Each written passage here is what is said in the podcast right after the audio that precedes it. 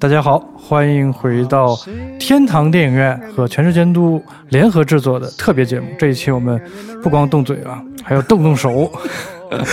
应该是不止说漫改了，是吧？对否则大家误以为我们这期节目可能还是跟漫改有关的啊。我们这期节目暂时不说漫改，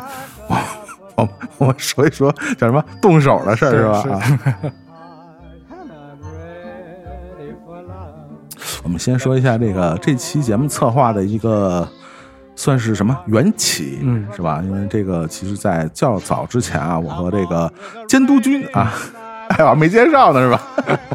我是祖萌，我是监督君，啊，对我我们俩在策划这期节目的时候呢，正好赶上这个，我们知道现在院线这个新片儿比较少嘛，是吧？然后当时正好赶上那个陈木胜导演的遗作啊，《怒火重案》啊。我们呃有感于这部电影在这个尤其是动作戏方面的一些表现啊，所以我们特别想聊一期和香港呃动作片，尤其是近二十年动作片的变化发展有关的这么一个主题。一个梳理，梳理对，然后又正好呢，呃，我们在准备的这个过程中，又赶上这个魏君子老师啊，魏君子大哥的这部呃《龙虎舞狮》的纪录片，关于介绍这个香港电影的这些呃伟伟大时代的这些呃伟大的幕后的英雄们。英雄们的一个故事啊，也是如果大家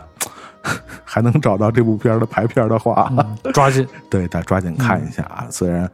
呃，我我也看到在一些平台上有些留言说，我、那花几十块钱看一个那个纪录片采访，这都是谁呀、呃，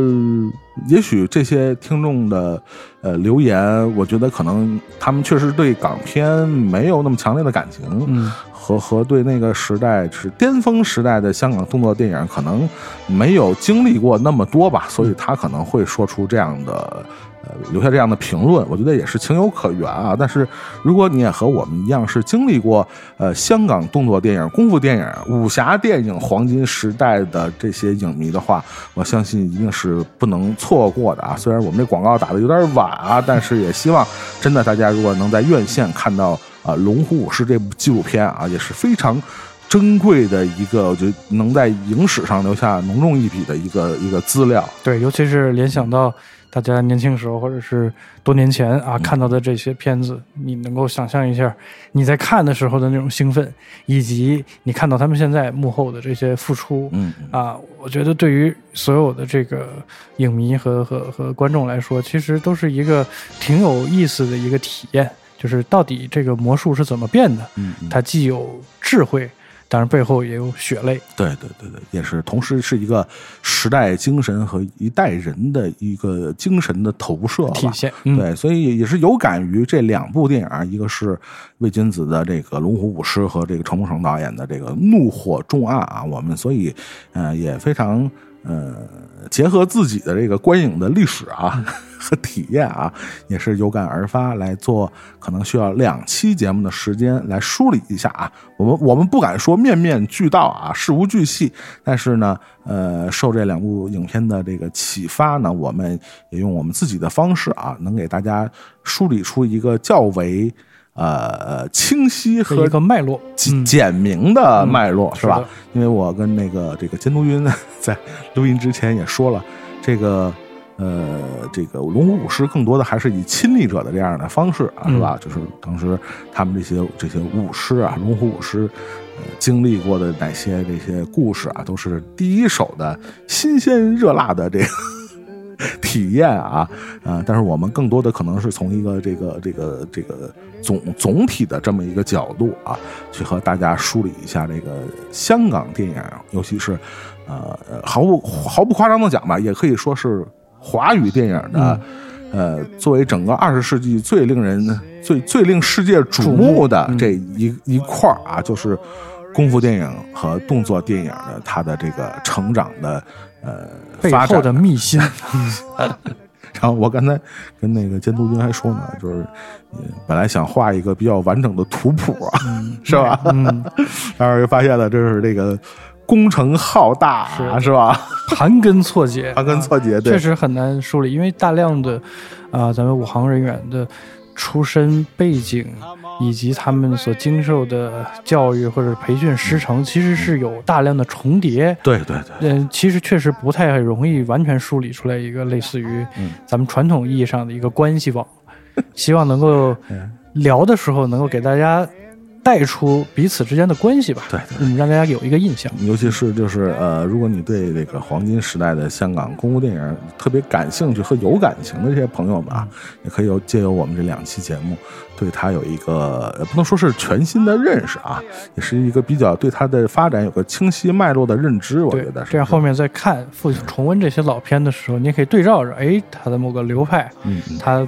背后的一些替身啊和主演之间的关系，也是一个挺值得玩味的部分。对，当然虽然我们不像魏君子老师那样认识他们很多这个嗯亲历者本人啊，所以如果我们这个在节目里边说错了，有所遗漏的话，那你就怪这个百度吧。对，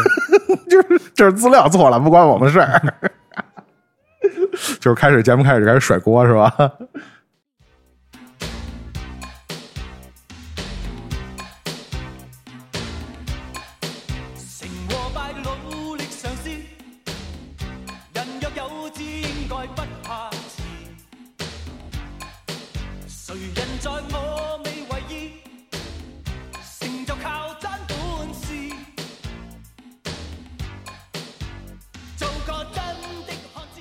这个我们在呃节目一开始就提到了这个，呃，今年上映的陈木胜导演的这部遗作啊，由甄子丹和谢霆锋主演的《怒火中案》啊，虽然这个电影。呃，我我看完以后是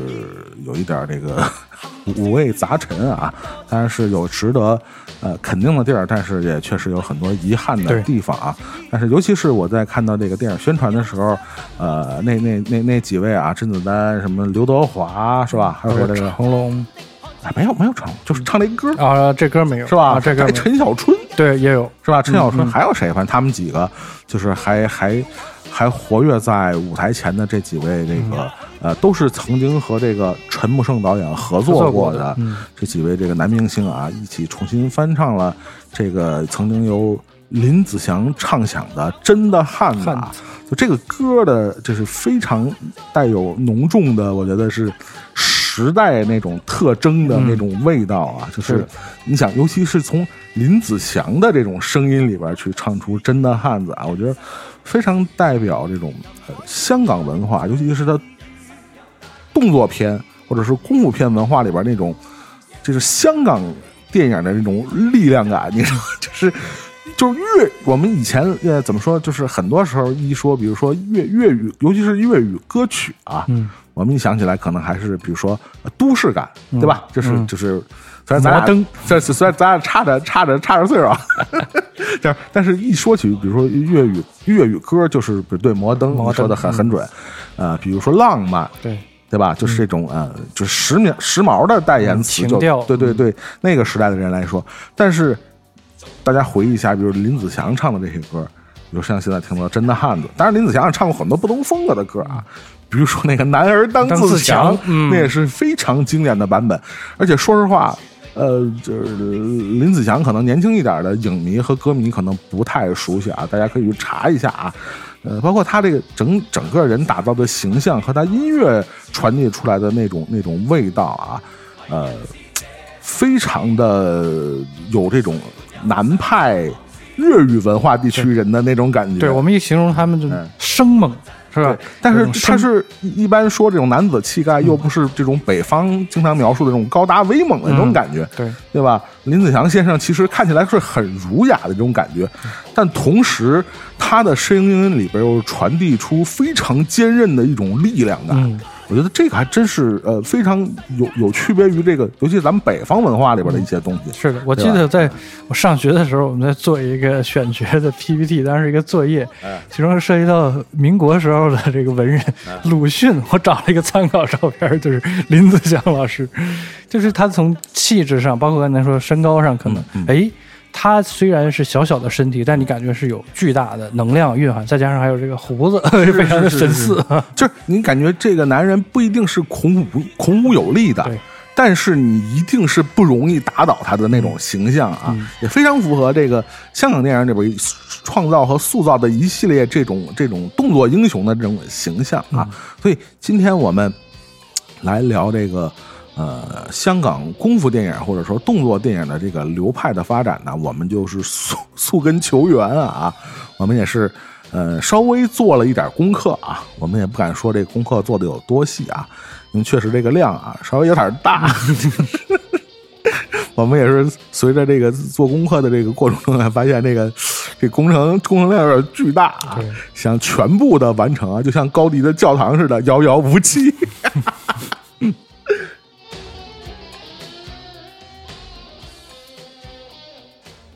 啊，这个这个，咱们扯闲篇就扯这么多啊，就是说，呃，这个我们确实是查了一下啊，就是据呃，就是文献记载，可考的 可考的文献记载，呃，真正的第一部呃挂了这个所谓的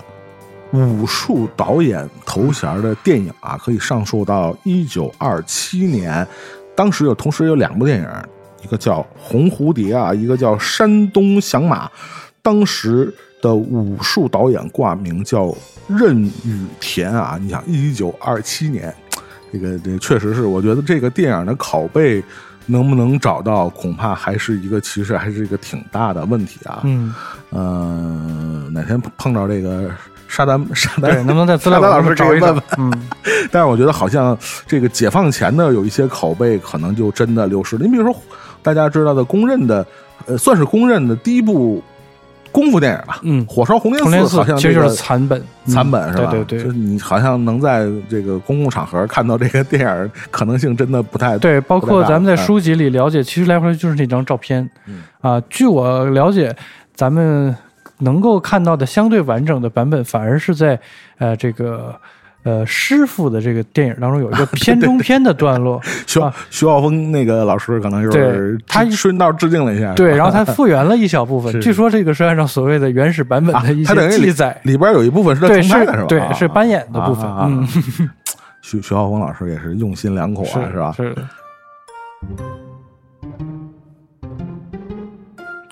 这个我们可以多说回一下啊，关于这个。《龙虎舞狮》这部纪录片啊，呃，就是呃，如果你看了啊，有幸看了这部纪录片啊，你大概能呃感觉到这个这个魏君子大哥这个呃，他关于香港的，尤其是这个功夫。功夫电影里面的这些武术指导或者动作指导或者叫武术导演，叫法不一样啊。确实，它这个功能或者职能范围其实还是有一些区别啊。但是我们呃这两期节目主要也不是来跟大家纠正这些定义或者 对吧？就是大家大概明白我们说的这个意思就完了啊。呃，包括他对武行的这些，就是从电影的一开始是洪金宝大哥嘛，洪金宝大哥就说这是其实是最早对这个越剧里边的。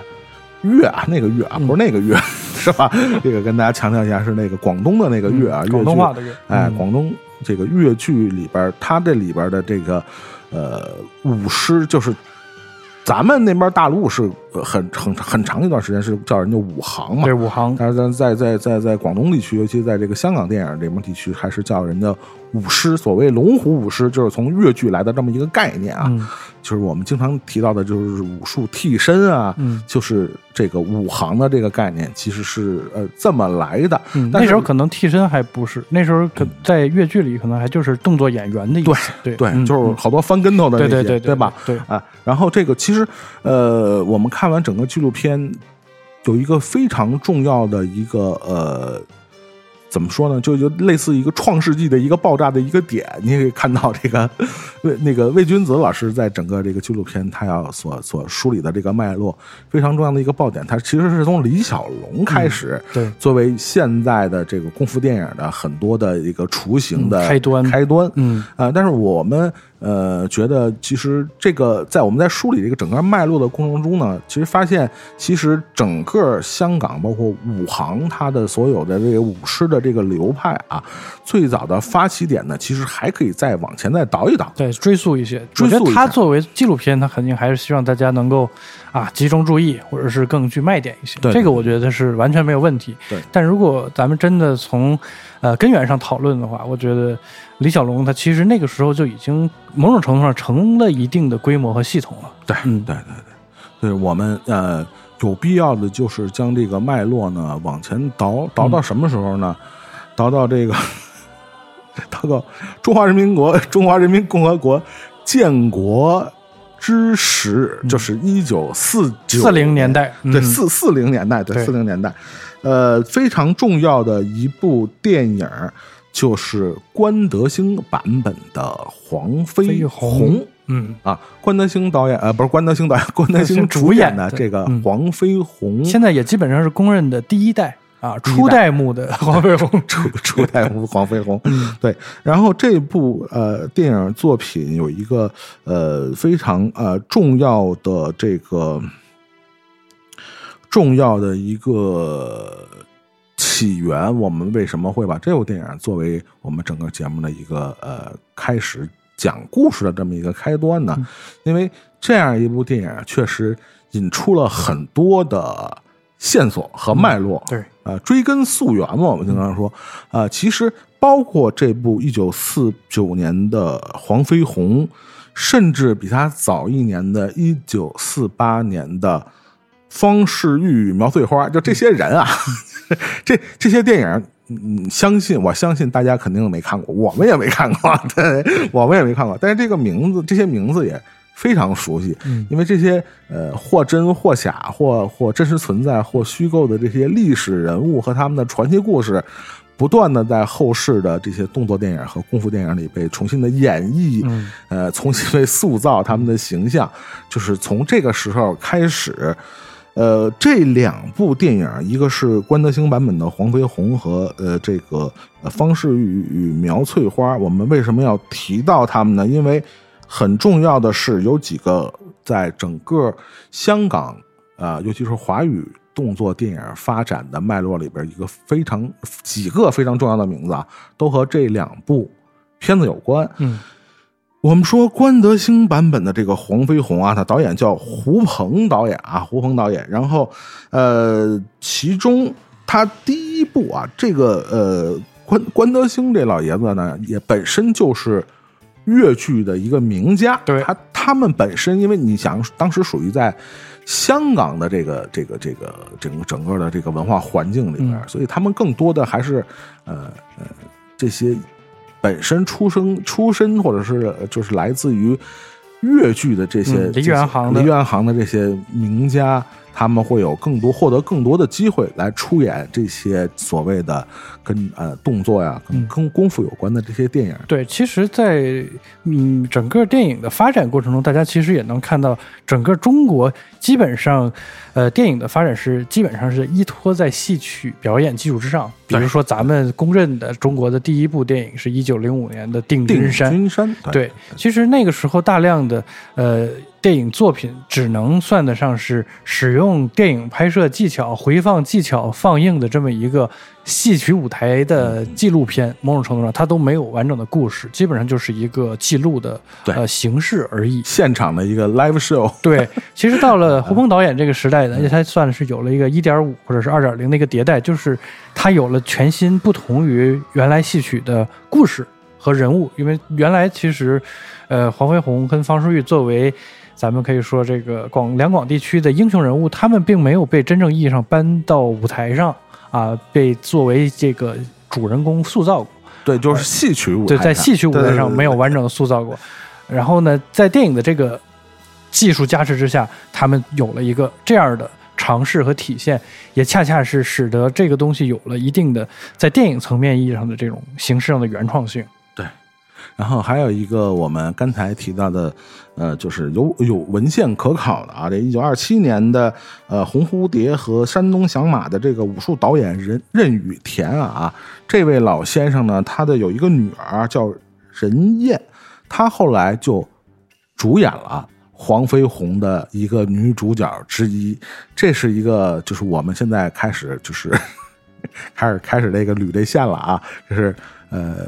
所谓的这个二七年，你想到四九年，这中间也是隔了很长时间啊，二十多年。呃，这就是把这个有史可考的这个第一代的啊，这就是这都算史前史了，我觉得啊，是吧？就是第一代的武术导演呢，他们的这个脉络，然后继续往下发展呢，是有一层我们提到了，比如说关德兴版本的黄飞鸿，他会引出他几个名字呢？最早的其实这个版本的所谓的武术指导啊，武术指导。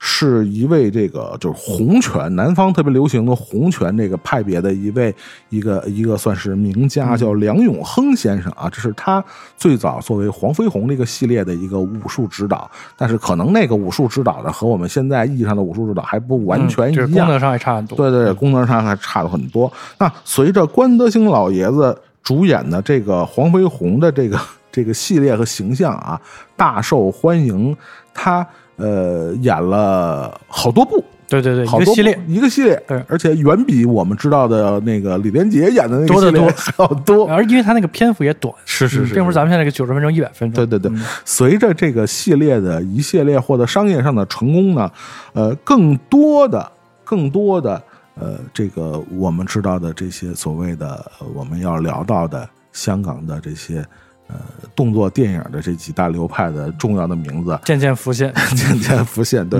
一个我们要提到的就是刘湛先生啊，刘湛先生，我们提到他可能就是这名字，因为也是比较你像古比较古远啊，四几年、五几年的这么的时候的电影。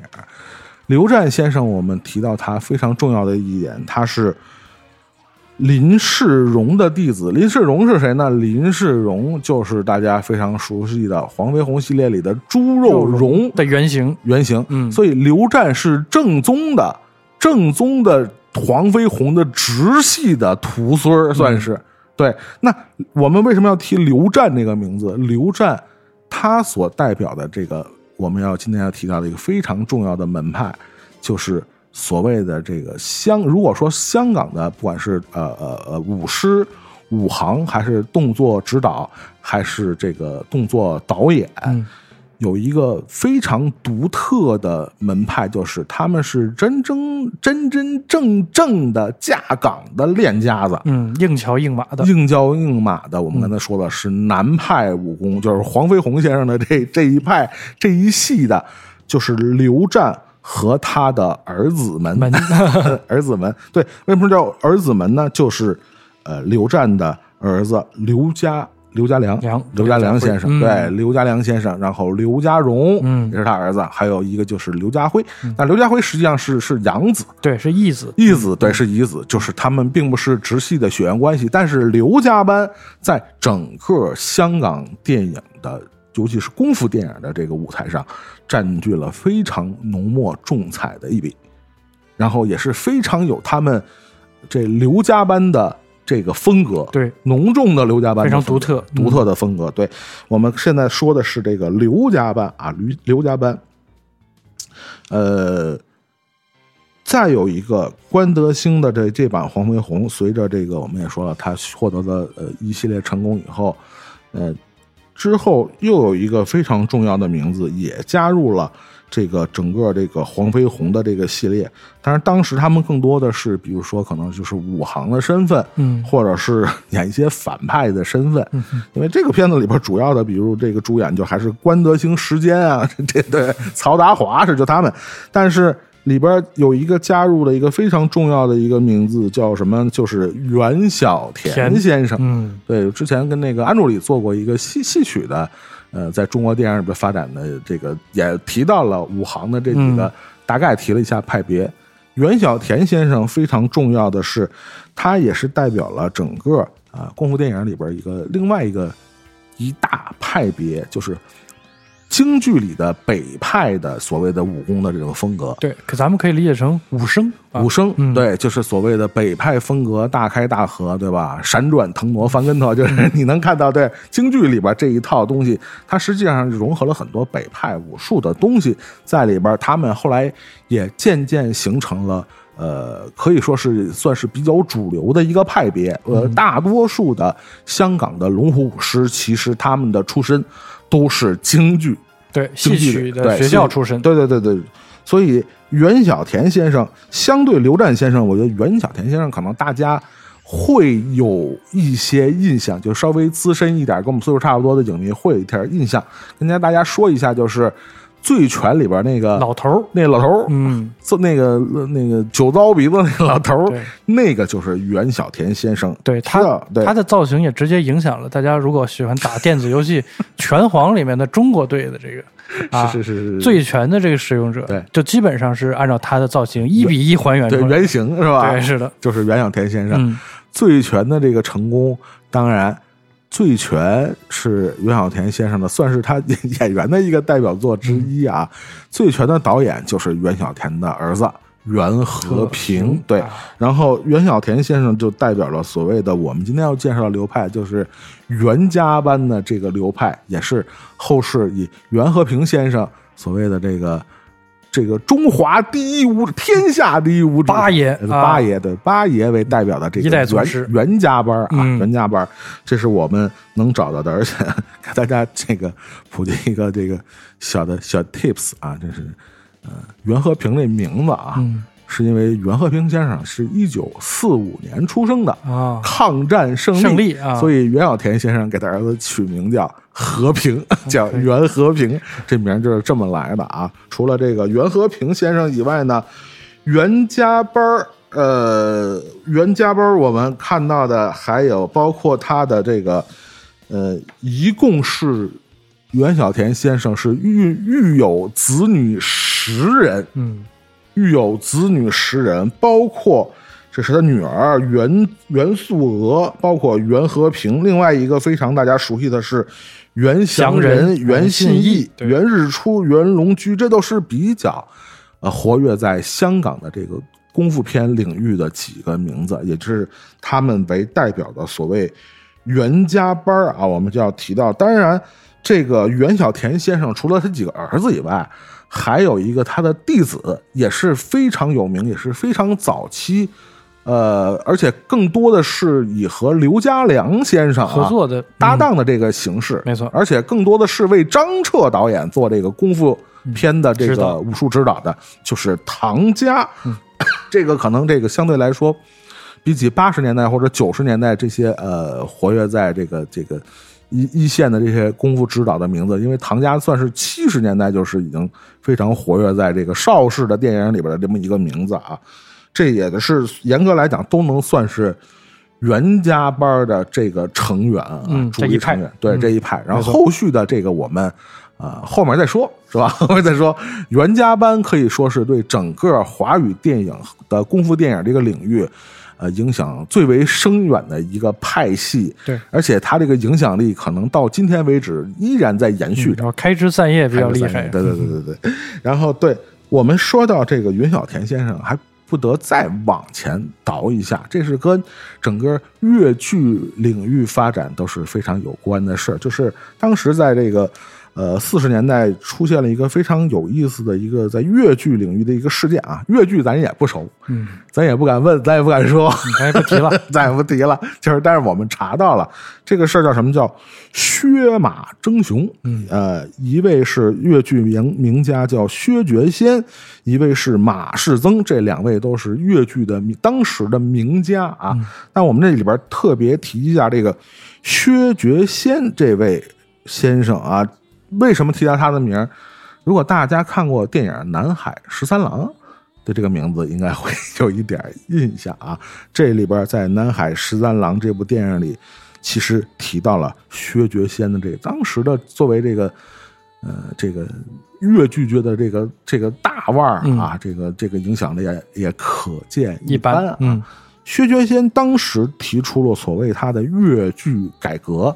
他希望在越剧里边加入一些北派戏剧曲种，尤其是京剧的一些所谓的呃唱念做打的东西，尤其是打的东西。对，所以他北上啊，来到北京去找一些在京戏里边啊，尤其是在这个唱念做打在打上面，武行的名家，对，嗯非常有有有有真真功夫的这些人，嗯让他们来到香港去帮助他进行所谓的这个越剧的改革。非常有意思的是，薛觉先先生来北京的这个一路上，请了。刘湛师傅嗯作为他随行的保镖，我们刚才提到就是刘家良先生的父亲，嗯因为确实他是实打实的是练家子，黄飞鸿的传人，是吧？所以他请他来当随行的保镖，同时呢，在北京请到了袁小田先生，作为这个他粤剧改革的一个非常重要的力量，嗯来到了香港。这也就是同时，因为这一位粤剧的名伶嗯，引起了整个华语功夫电影的格局变化，格局的变化。嗯创世纪的变化，是的是不是？嗯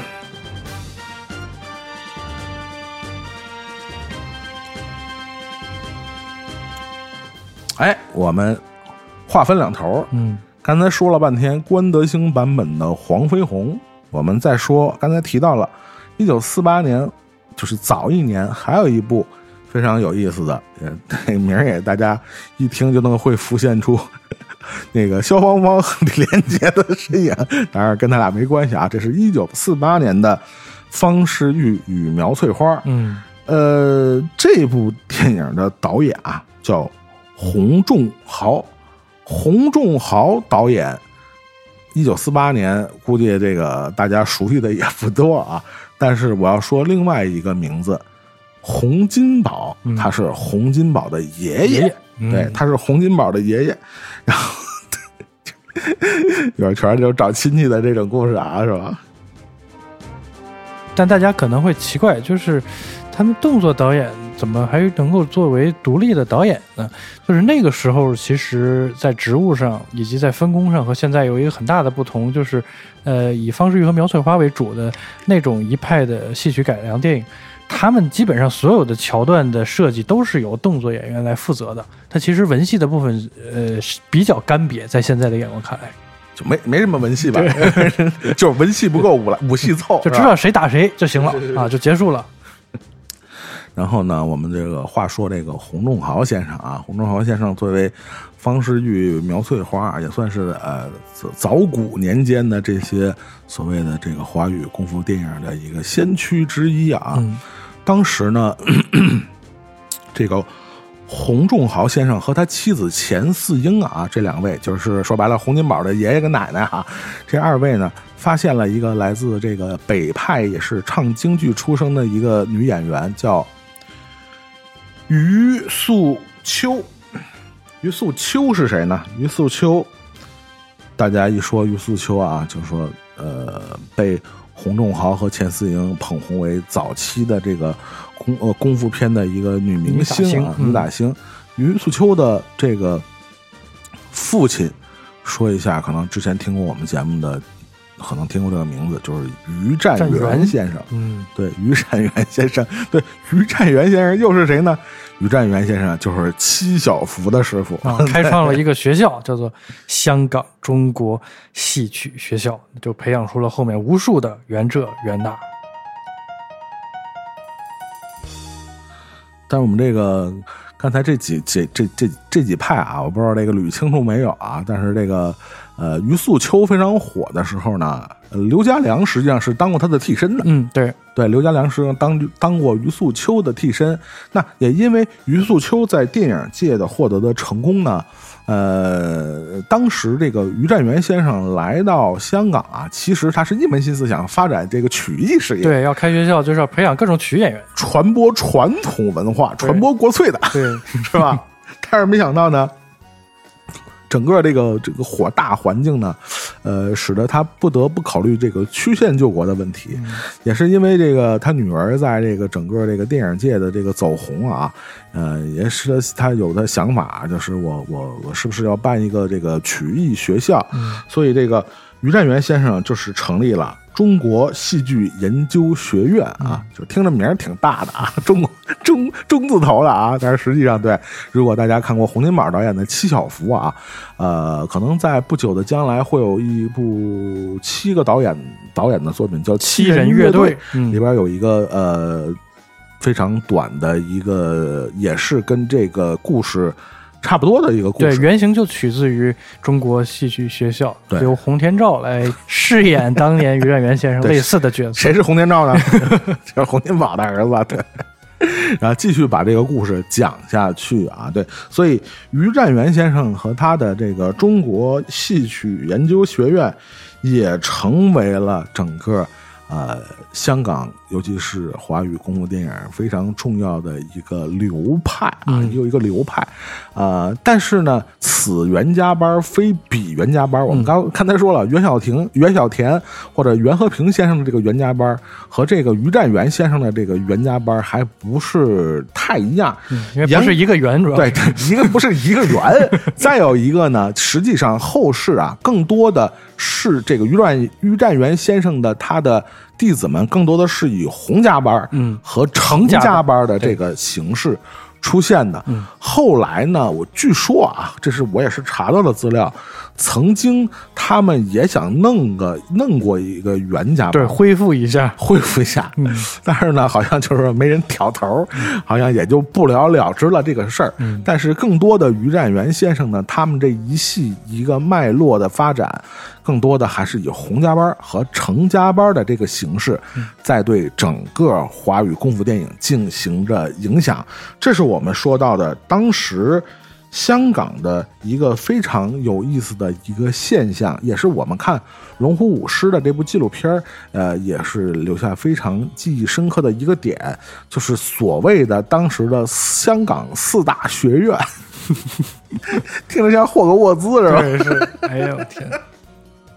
对，一个就是这个中国戏剧戏剧研究学院，这是于占元先生。生嗯。啊，他就是所谓的这个呃北派京，就是京剧班嘛，就教的大家的都是正正经的，是教京剧的翻跟头，嗯，翻跟头的东西。还有一个是，这是越剧名，呃，这是越剧名家啊，是粉菊花先生啊，他所开创的叫春秋戏剧学学院啊。其中呢，这个粉菊花先生呢，他这个授业的弟子里边啊，有几位非常重要的名字，也可以跟大家分享一下。相对来说，大家比较熟悉的一个是八三版《射雕英雄传》的穆念慈的扮演者叫杨盼盼，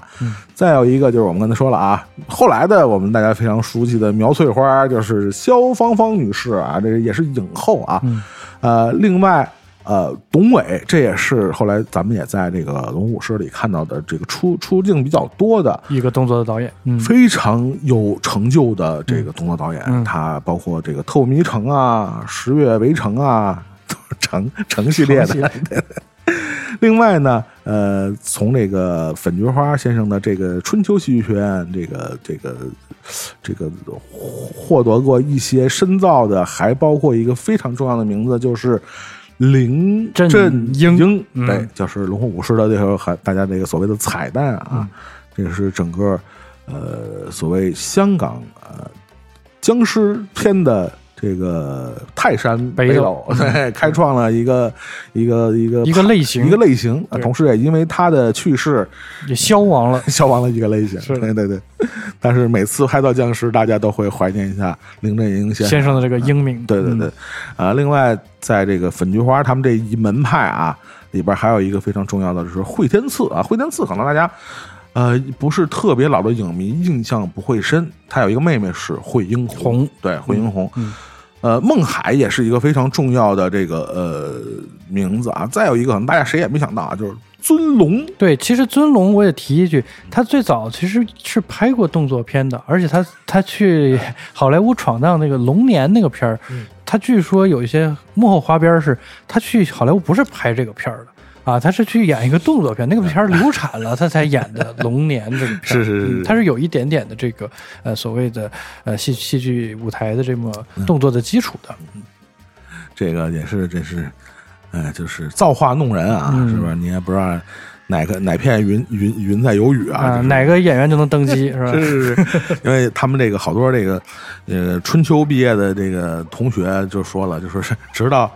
看到那个末末代皇帝的片尾字幕，才发现这他妈是尊龙，根本没有认出来。没有认出这是他们的师兄弟啊，这是非常有意思的事儿啊。所以这个呃呃，对，请这个真督军再说说啊。另外两个就是唐迪成立的和这个马承志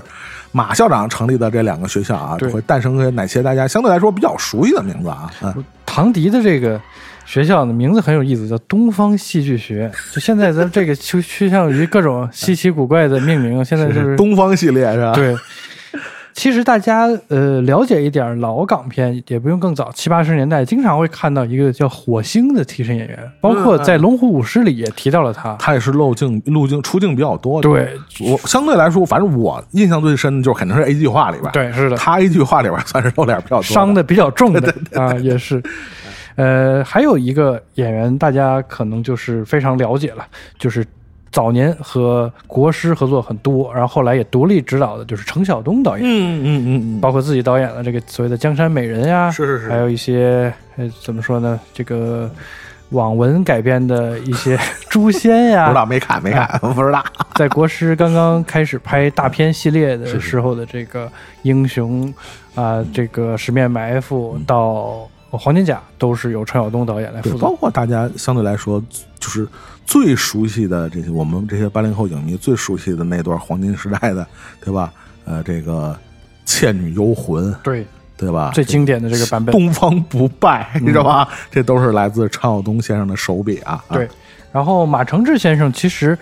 呃，我是觉得他的这个中华戏曲学校当时呃的规模和人数是无法和前三个相比的。在这一点上你，你怎么看？因为从他培养的人数以及他后面的呃学生呃在整个香港动作电影当中所承担的这个呃分量来看，在我看来，其实没有一个是真正意义上动作导演。后面这是他最大的问题，大量的其实是武行替身。嗯，所以其实导致马承志这一派的这个中华戏曲学校，在很多的资料当中，我都没有看到他们具体的，呃呃饰演的角色和和重要的替身的部分，呃，还是挺可惜的。所以我我是觉得当年的这个四大就有点像香港好像很喜欢搞四大，就是总有一个大家觉得很不服众。是是是是，你是在影射郭富城吗？没有没有没有没有没有，我觉得郭富城是值得的。是是是，郭郭富城是这个厚积而薄发是吧？持久。对这个，但是那个还还是有一有一些相对来说大家比较比较熟悉的吧。这个马校长他们学校里边是相对来说，啊，呃，这个刘志豪，我觉得算是比较相对来说相对知知名的。我是看了资料，我才知道这个中发原来是他们。啊这中发其实是 怎么说？僵尸片里的，对对僵尸片，还有后来在一些台湾电影当中，大家能够看到这个名字。就是没演过好人。呃，是的哎，他和时间在我印象里总是那一个方向的 陈慧义是吧？啊，也有一些陈慧义也是在《龙虎武士》这边相对来说乐呃出镜比较多戏份多一些。对嗯嗯，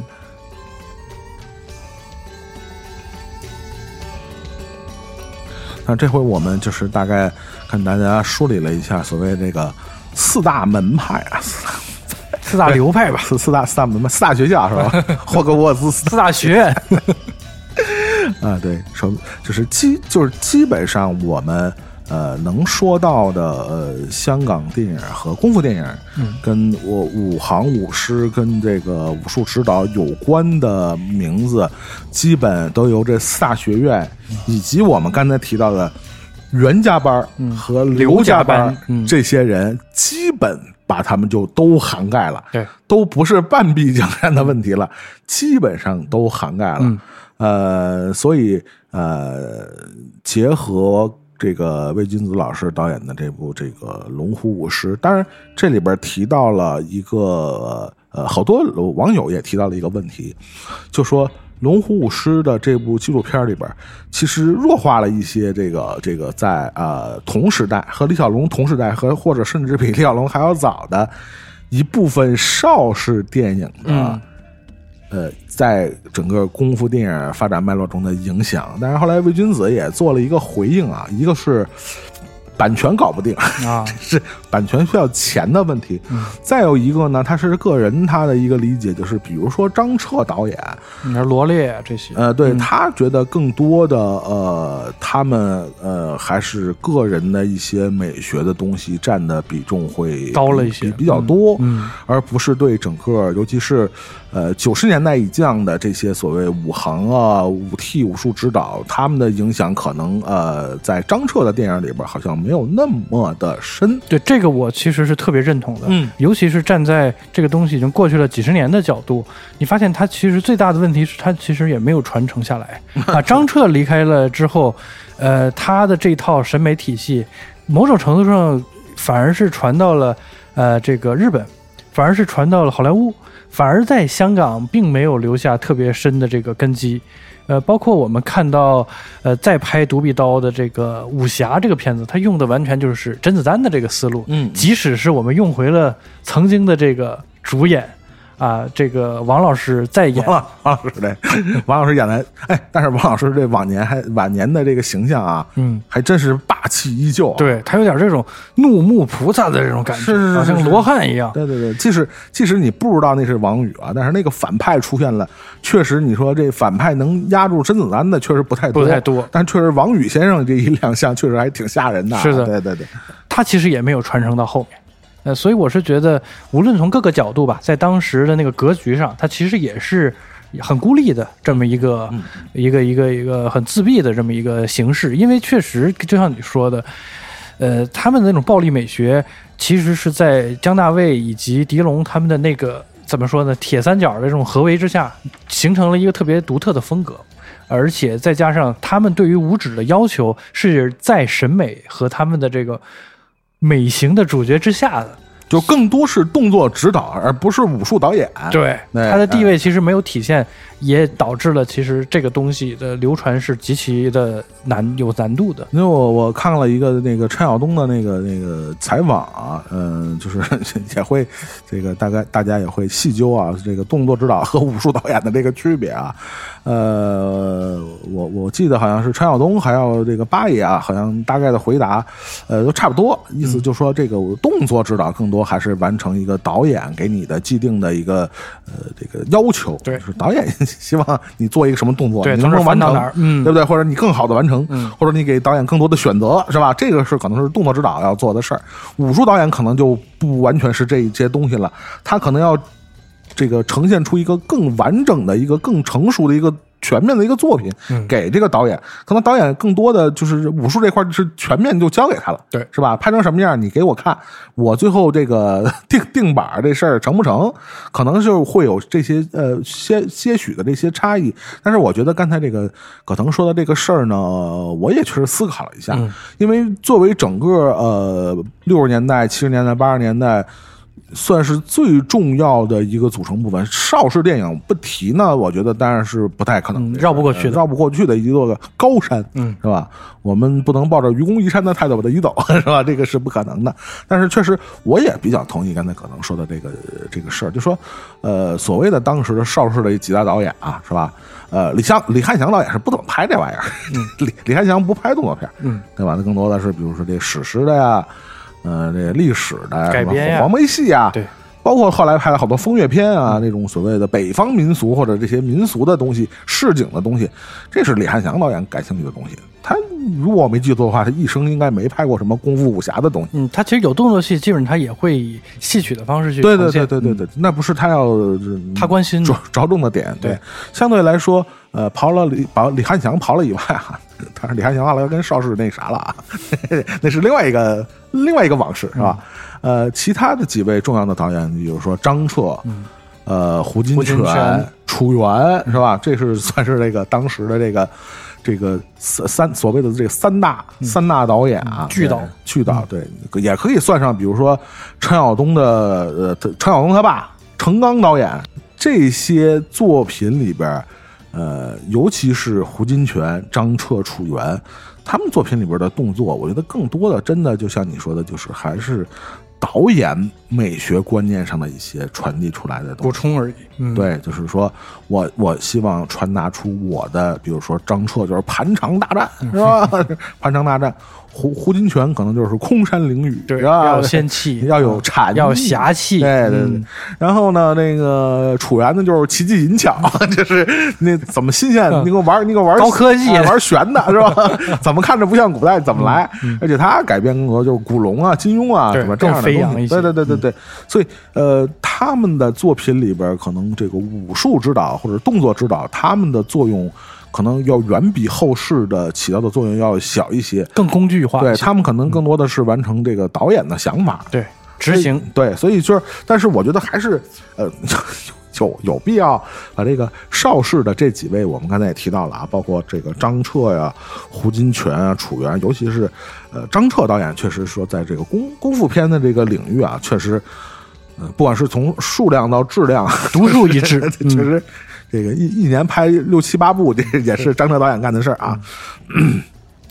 曾经有一个有一个叫法啊，叫张家班三十六房啊，有一个少少林三十六房的电影啊，所以有有就是套用这个名字叫张家班三十六房，因因为在呃张彻导演这个麾下啊经历过的，不管是明星还是这个这个武术指导啊，或者这样的，呃，确实是非常的呃人数众多，嗯，包括我说一个相对来说这个可能在电影里没露面，更多的是幕后的，就是张赫的副导演吴宇森，嗯，对，吴宇森是毫毫无疑问的是受到了张彻的影响，嗯，这咱们都据说他是大弟子吧。对，这 只不过把刀换成了枪，是吧？这是一个区别。但是也张张彻导演本身也是分了这个，也是有几代啊，什么五六代的啊。当然，第一代呢，刚才这个呃，可能也说了，就是独独臂刀王王宇啊。包括罗烈，其实包括吴马也算是对吴马后来作为这个不管是这个导演也好，还是这个演员也好，啊，也是作为这个张彻的这个弟子。这二代呢，刚才也提了，非常有名的就是狄江组合，是吧？狄龙和姜大卫的组合，还有一个非常有名的啊，这个也是实打实的，这真真是这个这个这个武武术正宗流派出身的出身的就是陈观泰先生。陈观泰先生呢，呃，怎么给大家这个在的影迷介绍？在师傅的这个片儿里啊，在最后这个长巷大战当中嗯，有一个大刀片了，长身战身刀的。对对对啊，这个战身刀呢，在后来的很多的作品当中看到了狗头铡呀什么的，嗯嗯它后来被用来这个作为一个农具，嗯但是呢，它也是一个非常厉害的兵器。对据说这个战神刀就是为他量身定做的啊啊，因为陈观泰先生是真的会用这个战神刀这个兵器。他们家的这个流派是什么呢？他父亲叫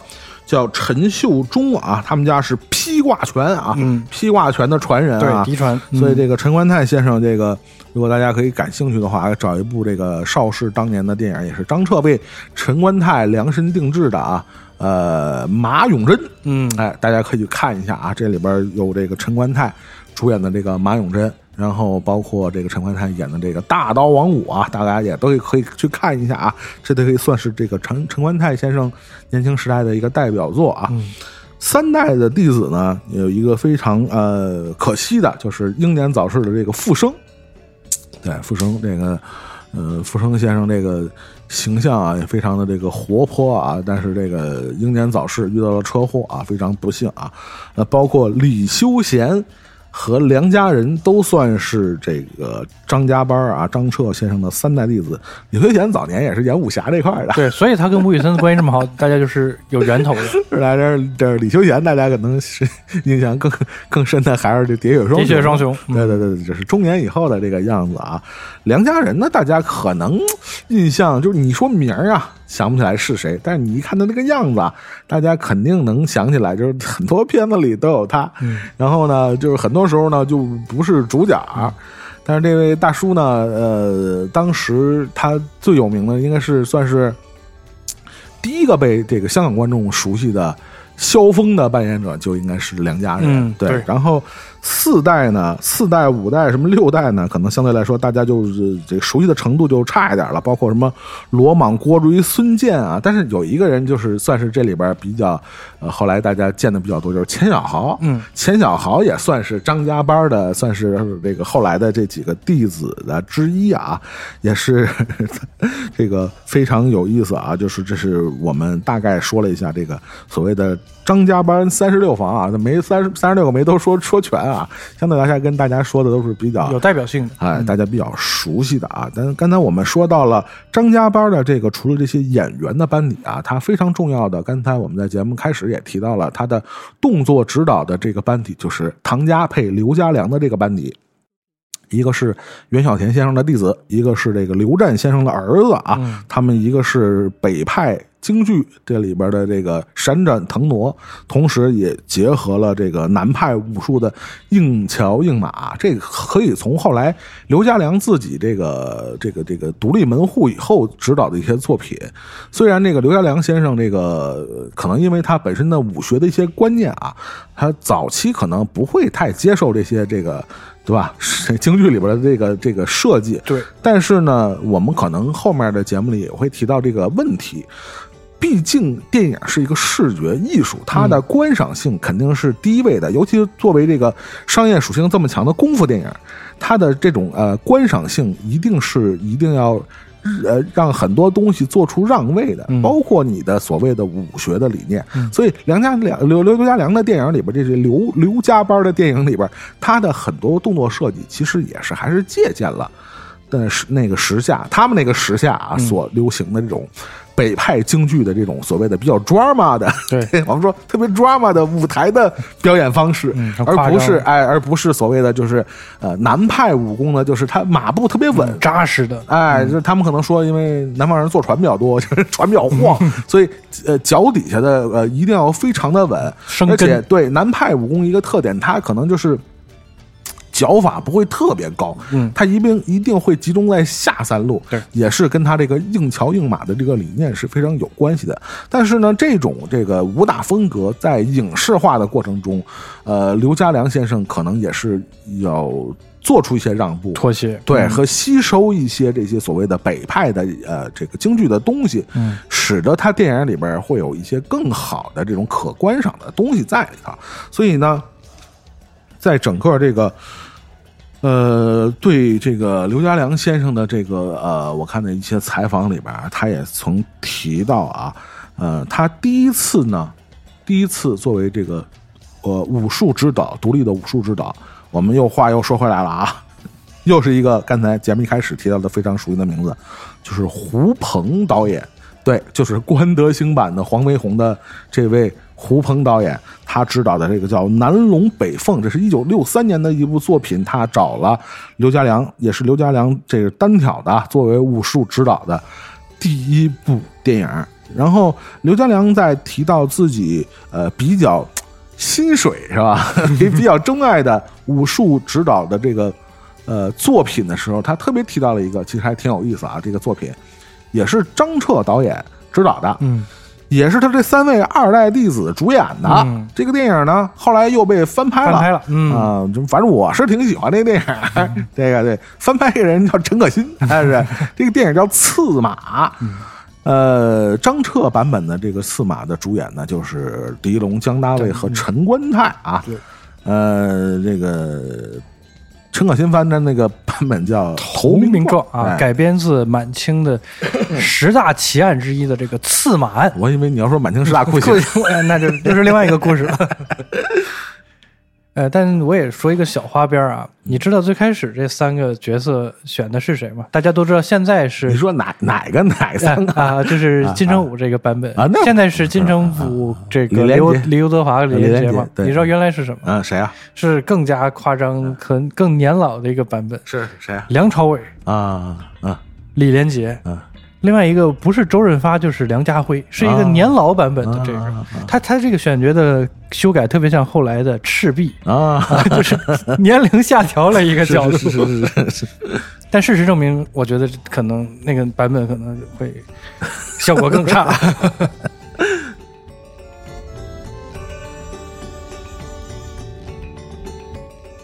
我们说了一下这个张家班儿啊，虽然这个可能我们也比较同意这个魏君子老师的意见啊，就是他们对对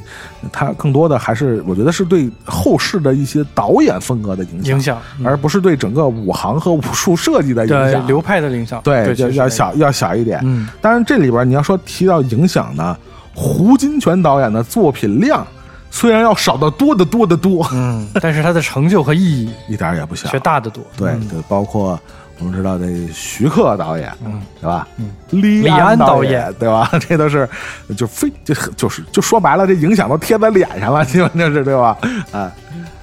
呃，在这个胡金铨导演的这个呃这个作品里边啊，呃，其中啊充当过动作指导的也也有很多人，其中呢有一个就是韩英杰于占元的女婿啊，对，是于占元的女婿，嗯但她不是于素秋的丈夫，丈夫，嗯她是于占元先生另外一个女儿啊的的那个 丈夫啊。呃，这个韩英杰啊，他本身是他出身啊是什么？是是空中飞人儿。对杂技演员，杂技演员，嗯。但是呢，这里边呢和这个京剧啊，尤其是这个呃北派的这个翻跟翻个翻跟头这个把式啊，有这个异曲同工的地方，也是因缘巧合成为了早期的这些动作指导之一啊。而且本身啊，韩英杰 也跟这个李小龙啊，对，和罗维导演他们合作对非常多，也是唐山大兄、合作武门，对，对。也包括早期洪金宝最开始加入这个武行的时候，嗯。实际上也是找的韩英杰，哦，也是找的韩英杰。用那个《龙虎武师》里边曾志伟先生的话说呢，洪金宝啊比较吃亏，比较吃亏，因为呢，那个演员里边跟他体型相似的人不多，无法替别人，对，没法替。对，找不着活儿，就除了这个肥肥姐啊，就是沈殿霞的戏啊，嗯。她能接着当这个活儿 对，能接着活儿。别的人的那戏啊，他都接不着活儿。对。那不像比如说呃其，实曾志伟年轻时候很瘦，所以曾志伟能给很多女演员去做替身。对对对对对对，那个我们划划分两头啊，不是两头的，另另外一头就是跟龙虎武师非常相似的，就是这个在李小龙先生啊，在李小龙先生他凭借这个啊唐山大兄嗯，啊一战成名。一战成名，嗯，也使得嘉禾啊也是 一战翻身以后啊，然后整个的这个呃，不仅是改变了功夫电影的形态，也完完全全改变了整个武行的形态。这个大家如果有机会去呃看龙虎武师的这个整个纪录片啊，这个纪录片也很好的反映了当时这个现状，就是可以毫不夸张的讲，整个龙虎武师的这个行业也因为李小龙的成名。而有了一个全新的样貌，嗯，和地位。对，不光是拍法，包括它整个的行业的经济收入、都 得到了一个，都得到了某些程度的提升。而且话说回来还特别有意思啊！你看，在整个的这个李小龙的他的这个武术班底啊，他的所谓的这个不光不光是跟他对打的，还是他替身。对，没错，李小龙也是有替身的。嗯，而且这个替身呢，也是大家非常熟悉的大名鼎鼎。对，就是袁华先生啊，嗯就是七小福里边的袁华。袁华啊，在他们整个这个呃，当然七小福不只是七个人啊，这有十来个孩，二十来个孩子。嗯呃，在整个师兄弟里边，呃据这个洪金宝说啊，元华是他们所有师兄弟里边翻跟头可能翻的最好的。这个不太能够想象到包租公这么厉害。对对对对，翻跟头高手，跟斗王啊，跟斗王袁华。所以呢，在李小龙呢，包括这个从《唐山大兄》开始的这个电影里边，基本上那些高难度的翻跟头动作啊，都是由袁华完成的嗯，啊。虽然李小龙贵为一代武术宗师。翻跟头也没有袁华翻的好，这个很正常。所以我们在《龙虎武师》里边也看到啊，里边有一镜头说这个呃整个这个呃李小龙说把袁华当做一个宝，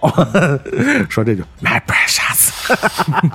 是吧？这是这个感觉啊。另外一个，整个这个他们在整个武行里边还有几个人也是李小龙非常喜欢的啊，包括林正英啊，嗯，也在这个武行里边也是呃非常让这个李小龙看好啊。包括大家如果熟悉一些这个啊，我们经常提到的一些段子啊，八卦八卦，比如说这个在这个《龙争虎斗》里边和这个李小龙对打的洪金宝，对挨踹的，对年轻时候的洪金宝，包括在这个这个精武门里边被一脚踹飞的成龙，袁楼先生，啊，对袁楼先生，可见呢，就是他们从呃呃艺校毕业，嗯啊，从这个学这个唱剑做打，一直到进军这个电影行业，乃至走上武行、走上演员、走上导演的这个之路，呃，确实，整个李小龙和李小龙的作品和李小龙的很多观念，在这其中起到了至关重要的作用。对，嘉禾整个其实成就了一大批的这个动作演员，他和呃嘉禾以我们所现在戏称的这个 SB 之间的这个斗争，嗯。其实，在摩擦的过程中，因为两边是想互相压倒对方的嘛，对对对，啊竞争关系嘛，对嗯。在整个的这个呃视觉的革新上啊，动作难度的提升上，以及在武行人数的要求上，其实，在那个时代是有了一个非常大的一个，因为有有一个竞赛存在，所以其实是给那些一代的动作演员有了一个特别好的机会。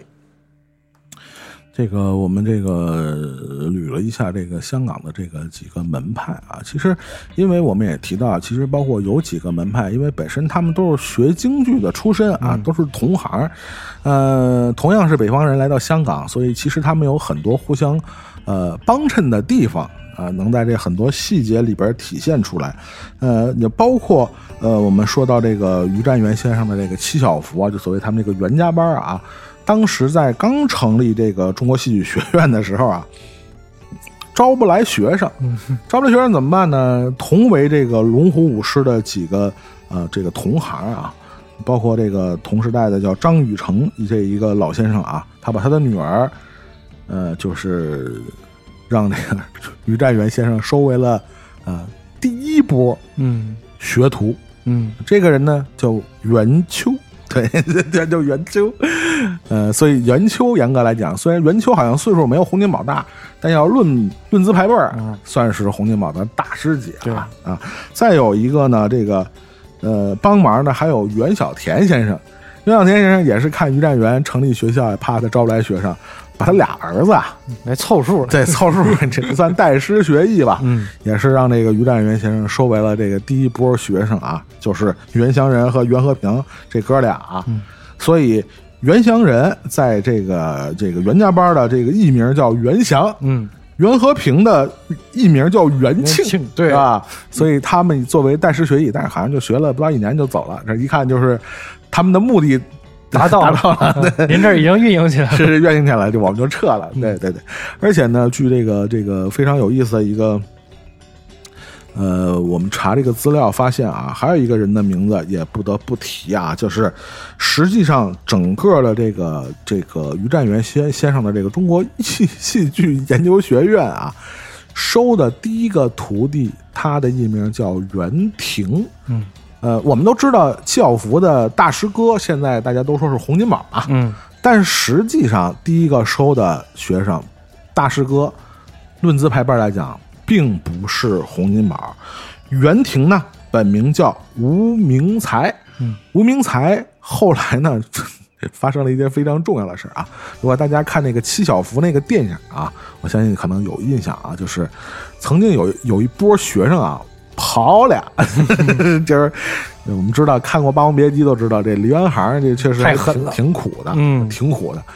师傅这个这个练不好功就打，连打带骂的。哎，嗯说这个这个唱不好也打，嗯是吧？据说当时因为就是唱的是京剧嘛，所以要求这帮小孩都是平时都不许说粤语。嗯，所以你看洪金宝、成龙他们的国话说的很好。国语都特别好，对，所以这个非常苦。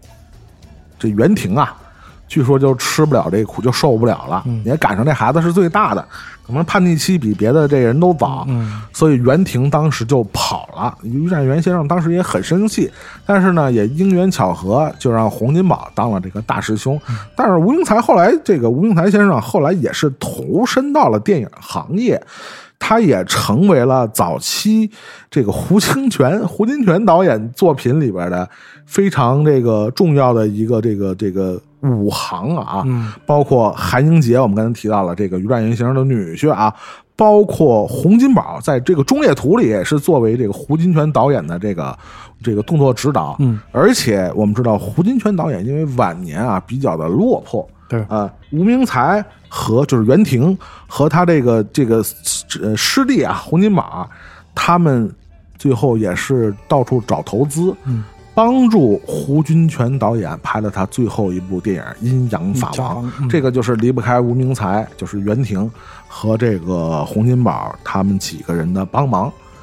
呃，所以这个我们刚才说了张家班这个胡金铨导演呢，就更多的他的这个电影里边，就是我们也提到了韩英杰啊、洪金宝、吴明才他们作为一个动作指导，在这个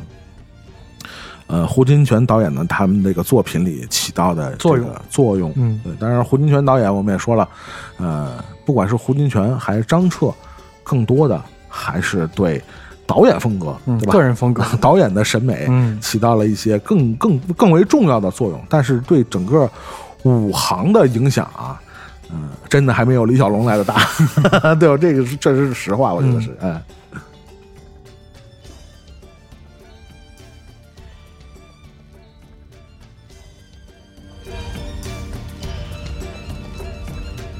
当然，我们刚才提到了这个这个邵氏的有一个导演啊，叫程刚啊，这个导演我们刚才也提了一下，因为他是这个程晓东，程晓东先生的父亲啊，嗯陈晓东说他小时候记得，反正他爸是写剧本的，后来不知道怎么着当上导演了。对，但是程晓东导演刚才我们也提了一下啊，他也是作为这个。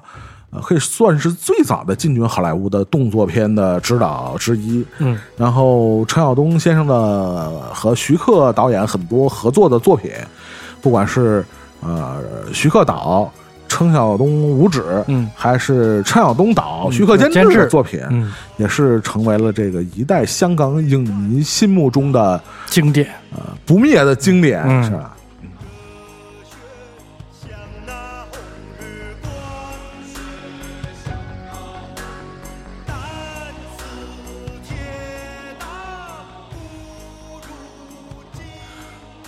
刚才我们也提到了啊，包括洪金宝经过了，比如说呃，跟韩英杰的合作和胡金铨的、呃电影里边的他作为动作指导，然后慢慢的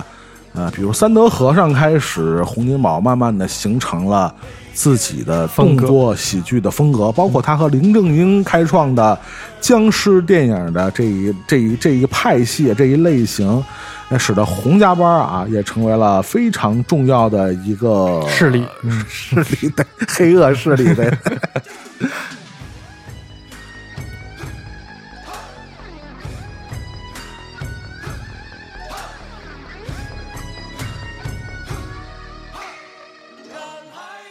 当然，我们要说这个 洪家班的这个黑恶势力啊，其实也要提到，比如说刚才说了林正英，嗯，包括这个呃陈辉毅，对。也是他的洪家班的早期的。其实他们不光是包括七小福的人，包括其他学校的一些 也吸收过来，包括曾志伟啊这些，对，曾志伟其实早年也是跟洪金宝大哥混的啊。是的，包括我们相对来说这个呃呃比较熟悉的，比如说邹兆龙，嗯，其实也是算是洪家班的，对。当然也包括《龙虎武师》里边演的，现在依然坚持在一线行列的就是钱嘉乐先生，钱嘉乐先生。对，钱嘉乐先生也是这个洪金宝的这个心爱的弟子之一啊。但是他现在这个方向已经和动作导演已经有些区别了，是 是是。啊，包括呃袁彪、袁奎、袁华、袁武啊，都是作为洪家洪家班的非常重要的成员。嗯，呃，包括像《龙虎武师》里边进那个采访袁武先生啊，这 个洪金宝就说袁武是我的敢死队，谁不敢跳都让袁武跳，身上，嗯，确实是非常的令人震撼的一段历史啊！就像徐克先生说的这个话啊，可能真的是前无古人后无来者对我们现在听到的是来自《醉拳二》的这个歌曲啊，男儿当自强啊，《醉拳二》当时也非常有意思啊。这个成龙找来了刘家良啊作为武术指导，但是、啊这个成家班和刘家班啊，好像在理念上啊不是的特别的 融合，嗯不是融合，好像这个合作呀不是特别的愉快，嗯，也导致好像《醉拳二》的这个结尾，有的人反应怪怪的，好像是是不是还应该不是这样啊，对吧？呃，包括刘家良自己也说，《醉拳二》他最喜欢的那个。呃，一一段设计是这个在火车底下，对火车底下非常经典这一段是完全是刘家班的风格啊，嗯但是因为这个理念不同啊，好像那个呃，这个刘家良先生跟成龙的这次合作啊，不是的特别的。不是特别好，但是包括好像嗯，当年洪金宝给东邪西毒做动作指导，好像听说也不是特别高兴。反正，在幕后花絮里，你好像很难看到这个洪金宝的身影，因为最近好像又扒出了一些高清的呀。是是是这个王家卫导演的一些作品又上什么呃嗯嗯热拍呀、是是 NFT 搞这种区块链，你发现他们好像在指导表演的过程中，动作导演的部分非常非常的少，这个和一代宗师的时候是完全不同。不一样，对，嗯。因为呃，说实话，一代宗师和东邪西毒，我觉得毕竟还是侧重点不是一样的东西嘛。，嗯没错，而且关键就像我们提到的，比如说，呃，洪金宝、洪家班费了半天劲，设计了很多桥段，然后在东邪西毒里都被快进了，对，或者是抽针，或者动作根本就不连贯，就是设计成什么样好像都不太重要，是的，你这谁砍谁其实都看不太太清楚抽。象了，也难怪洪大哥不高兴，这还真是。所以这也是呃导演的这个整个的艺术理念啊，包括他对电影的观念和 动作指导啊产生了冲突，尤其是这个这还还是这个成名成腕的动作指导啊，确实就是产生了这样不可调和的矛盾啊，也诞生了这样奇奇怪怪的这个电影史上的经典啊，对。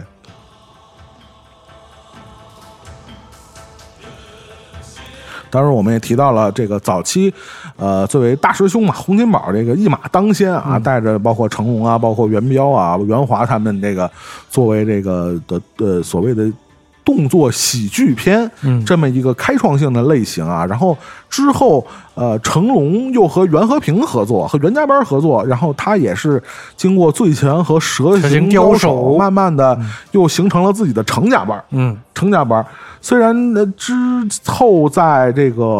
呃飞鹰计划的时候，成龙曾经对外宣布要解散成家班，嗯但是这里边的有什么内幕呢？这只能成龙大哥自己知道，是吧？这个咱们就没法说了，我也没查着，我也不敢说，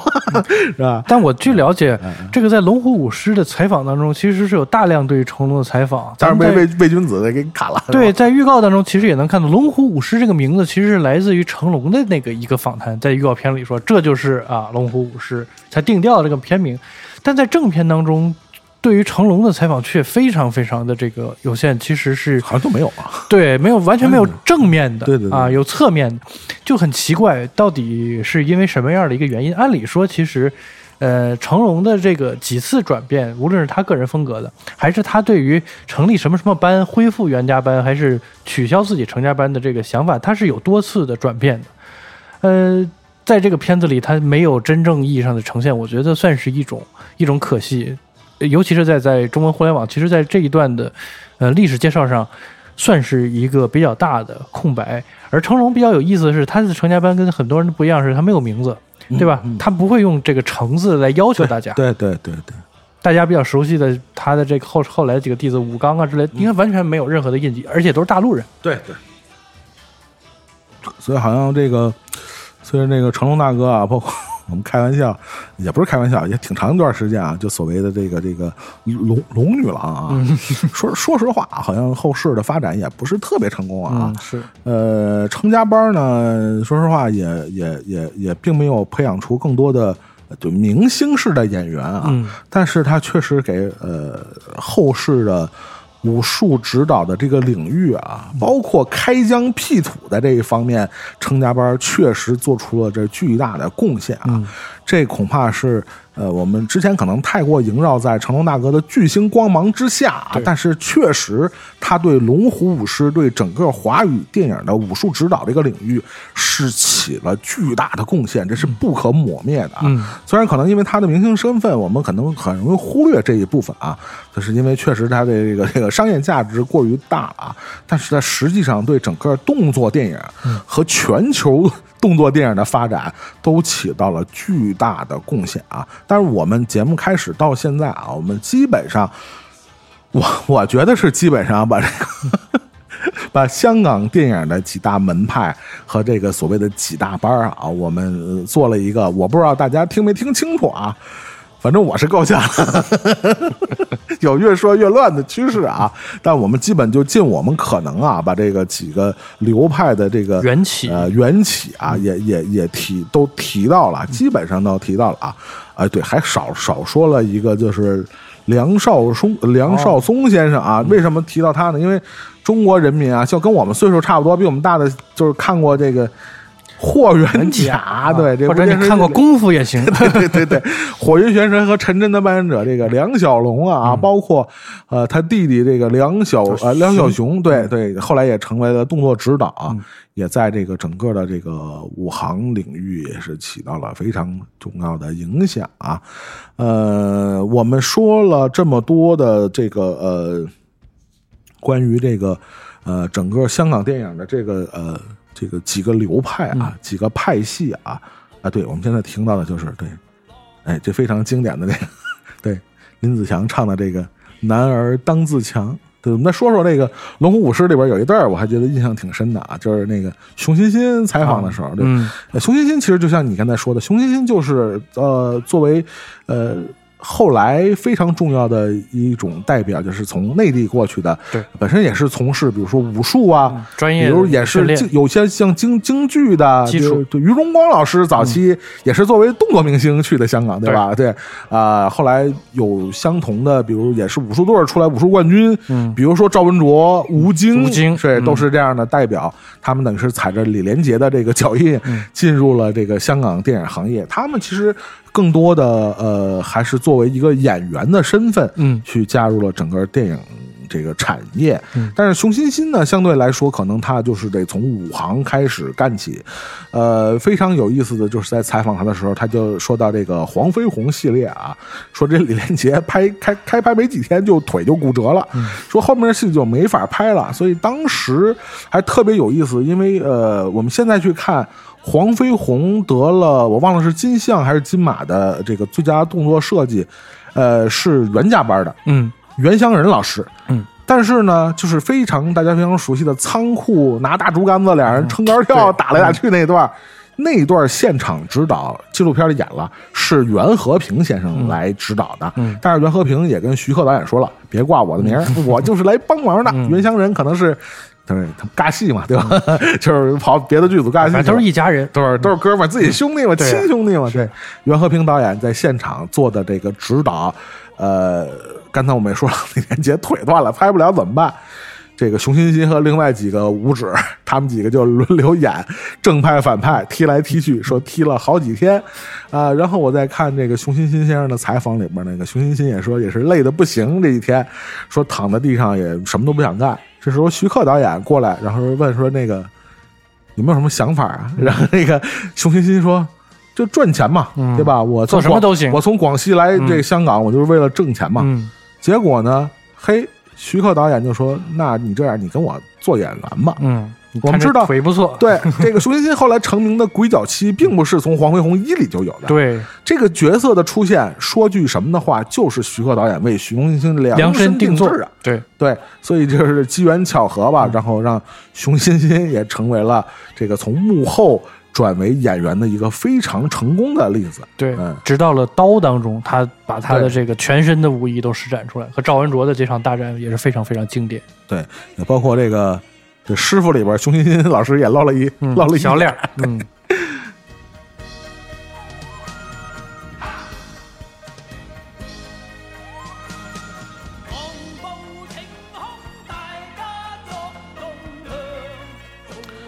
哎呀，说我们这儿也是，反正稀里哗啦说了好多啊，有说到的，有没说到的，有有准备了没说的，反正都有。然后这个基本上呢，我们将那个香港电影呃黄金时代，或者说整个华语功夫片一个巅峰时期的它的整个发展的脉络进行了一个梳理。嗯，不管是洪家班儿、程家班，还是袁家班、刘家班，嗯是吧？他们基本把自己的最好的岁月和最，呃，最好的创造力，他们最拼的态度和最好的年华都留在了这个九十年代。呃，但是随着时代的变化，经济环境的变化，呃，包括这个随着九七回归一个非常重要的一个历史事件，毫无疑问，整个香港的电影的环境也在发生着转变。呃，其实这种呃某种程度上的衰败，在九七之前就有有所体现了。对，对，包括他，呃，最引以为傲的，对吧？这种动作电影的一些，随着可能演员啊、导演的离开，或者他另求发展，而且随也是随着电脑技术和电脑的整个的呈现视觉，大家其实已经有了，呃，不再需要人力可为的一些呈现方式。对，也也包括一部分的审美疲劳吧。对，就有一阵儿，这个我们的节目里也提到了，香港电影确实有点有点过了，嗯 就是它的整个这个设计已经往这个玄幻方向走的太太远。嗯，癫狂的有点过于癫狂。对，就是已经这个超自然的能力用的太多了，所以其实导致它的整个的衰败，当然是一个走下坡路，有很多的原因和因素，天时地利人和，呃，包括他一些明星在发展路途上的选择，嗯，所以九七年是一个非常有意思的一个年份，嗯，也是一个非常关键的年份，呃，在九七年以后。我们这些呃非常引以为傲的华语电影之光们啊，有着怎样的发展？啊、他们很多人去了大洋彼岸，嗯，包括一些这个明星演员，嗯。包括一些明星导演，还有一些大名鼎鼎的武指，在大洋彼岸有着怎样的发展啊、也包括两千年以后在大陆的，呃呃，在对，在大陆，呃，在两千年以后，包括在南亚某国，嗯有一股黑暗力量慢慢的崛起，嗯，我们必须要做出回应。对，做出反击，嗯啊，预预知下期故事如何，我们请听这个下回分分，解是是那个，那我们就下期再见，拜拜，拜拜。拜拜。